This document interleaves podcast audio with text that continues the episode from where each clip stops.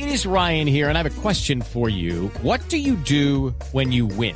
Like, are you a fist pumper? a woohooer, a hand clapper, a high fiver. I kind of like the high five, but if you want to hone in on those winning moves, check out Chumba Casino. At ChumbaCasino.com, choose from hundreds of social casino style games for your chance to redeem serious cash prizes. There are new game releases weekly, plus free daily bonuses. So don't wait. Start having the most fun ever at ChumbaCasino.com. No purchase necessary. BGW. Void were prohibited by law. See terms and conditions. 18 plus.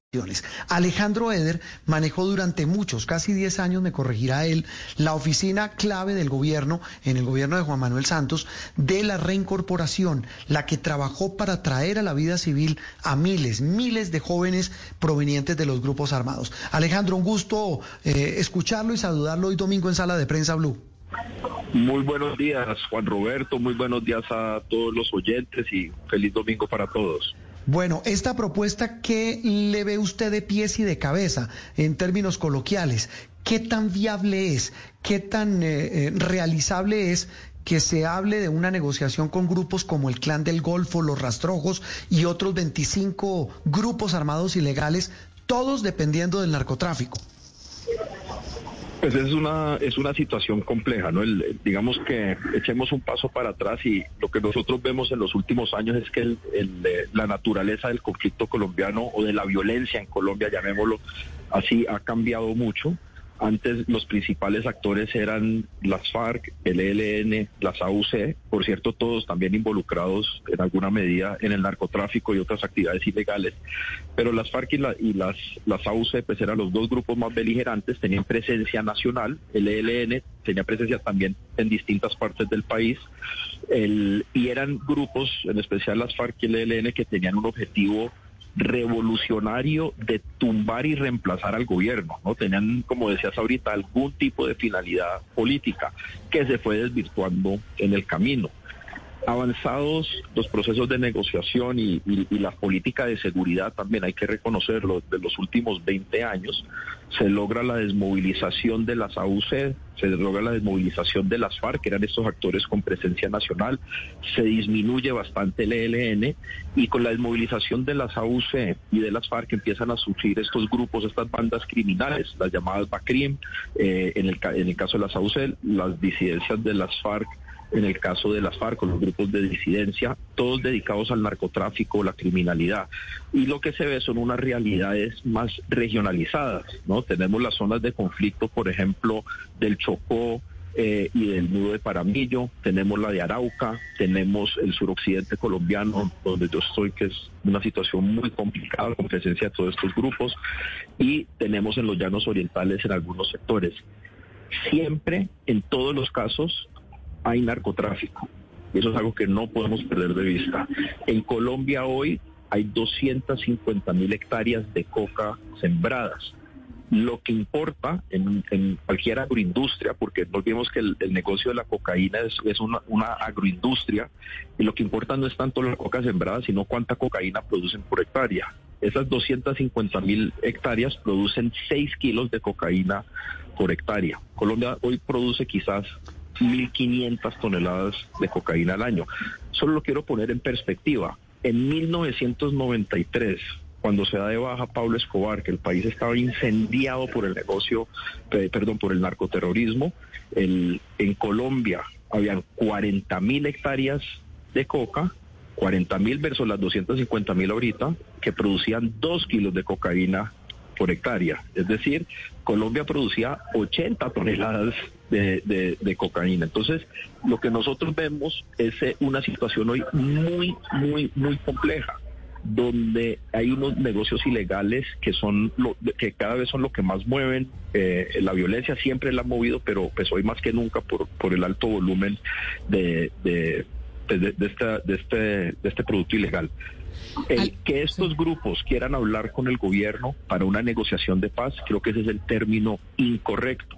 Estos grupos netamente criminales pueden hablar de un proceso de sometimiento a la justicia, porque y tienen que, aquí no hay digamos una finalidad política como bien decía Juan Roberto ahorita quizás el único grupo con el que se pueda negociar desde una perspectiva de proceso de paz aún sería con el ELN a pesar de que ellos se siguen muy Okay, round two.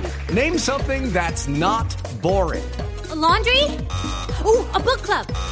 Computer solitaire, huh? Ah, oh, sorry, we were looking for Chumba Casino.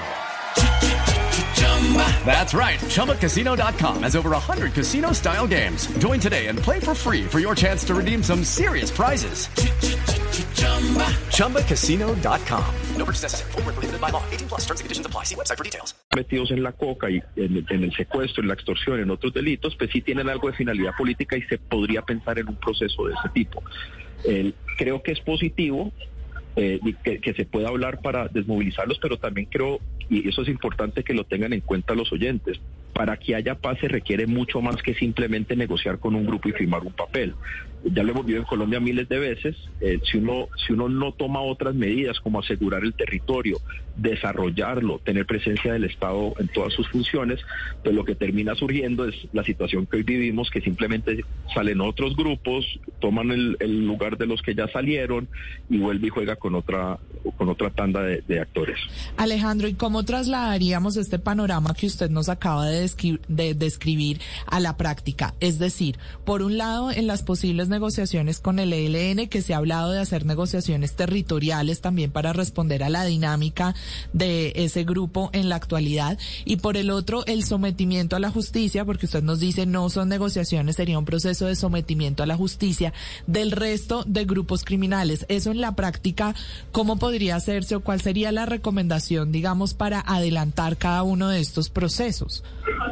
Pues yo, haría un, una recomendación, obviamente, a quienes vayan a manejar esto, pero en especial también a la opinión pública que nos escucha, porque hay veces, digamos, yo, pues yo soy experto en este tema, yo trabajé muchos años, casi una década, como decía Juan Roberto, en el gobierno nacional, trabajé, en eso sí corrijo Juan Roberto, trabajé en el segundo periodo del presidente Uribe y en el primer periodo del presidente Santos. Ah, y además, ok, sí, sí, y sí. además- le tocó, se le tocó los dos. Me tocó los dos y además fui negociador en todo el proceso con las partes, desde sus inicios secretos eh, hasta la fase pública, hasta el 2014, que, eh, cuando, cuando salí del gobierno eh, por voluntad propia. Pero habiendo dicho eso, el, eso es algo muy importante para la opinión pública. Cuando que haya un proceso de paz o no, no solo depende de una de las partes, tiene que depender de ambas partes. Ambos tienen que querer negociar y ambos tienen que querer negociar para lograr una misma finalidad, que pueda ser el fin de una confrontación armada o el fin de, de- de un conflicto, como uno lo quiera llamar, o, o- o- o el fin de un conflicto entre, entre dos partes. En el caso del proceso con las FARC, y, y- y normalmente en cualquier proceso de paz, esto de nuevo suena, suena suena como una contradicción, pero no lo es. Muchas veces hay que pelear antes, hay que pelear la guerra antes de poder Sí. llegar a la negociación. Hay que, como dicen, se dice académicamente, hay que madurar el conflicto. Hay muchas dudas acerca de si el conflicto con el ELN está maduro, por llamarlo de alguna manera, porque el, el ELN ahorita se siente envalentonado, han copado muchos de los espacios que ha dejado las FARC, muchos de sus comandantes, por no decir todo el COSE, se encuentran fuera de Colombia, están en Venezuela, entonces están eh, muy cómodos, y ahí la pregunta es si ellos están listos para negociar. Si hay una diferencia que es importante, y es que el actual gobierno o el gobierno entrante, mejor dicho, es un gobierno de izquierda, el primer gobierno de izquierda, digamos, pura que, que- que hay en Colombia, como han dicho muchos analistas. El presidente estuvo en un grupo guerrillero, él es desmovilizado del M-19, entonces hay que ver si eso de alguna manera genere confianza en el ELN para que puedan entablar una negociación real con el, eh, con, con el nuevo gobierno y creo que por ahí algo que puede jugar. Pero sí quiero ser claro en algo. Ne- si se- así se negocie con el, con el ELN y se trabaje con, eh, para, para un proceso de sometimiento a la justicia de estos otros grupos, si en Colombia no se erradica el narcotráfico y la minería ilegal que genera las- los mismos ingresos que el narcotráfico, los genera la minería ilegal y muchas veces se les para muy pocas bolas a eso. Y eso no acompañado de una verdadera integración y desarrollo eh, del campo y una presencia de la fuerza pública y del Estado por todo el territorio nacional, pues simplemente se van a desmovilizar unos grupos para que vuelvan otros, como hemos visto a lo largo de nuestra historia. Y de eso viven eh, precisamente esos grupos que están proponiendo estos acercamientos. Doctor Eder, como siempre, un gusto saludarlo. Feliz domingo. Muchas gracias, Juan Roberto, y un abrazo a todos. Alejandro Eder hablando de otra de las noticias de la semana, la posibilidad de acercamientos, de diálogos entre grupos armados ilegales. It is Ryan here, and I have a question for you. What do you do when you win? Like, are you a fist pumper? a woohooer, a hand clapper, a high fiver. I kind of like the high five, but if you want to hone in on those winning moves, check out Chumba Casino. At ChumbaCasino.com, choose from hundreds of social casino style games for your chance to redeem serious cash prizes. There are new game releases weekly, plus free daily bonuses. So don't wait. Start having the most fun ever at ChumbaCasino.com. No purchase necessary. Group. Void were prohibited by law. See terms and conditions. 18 plus.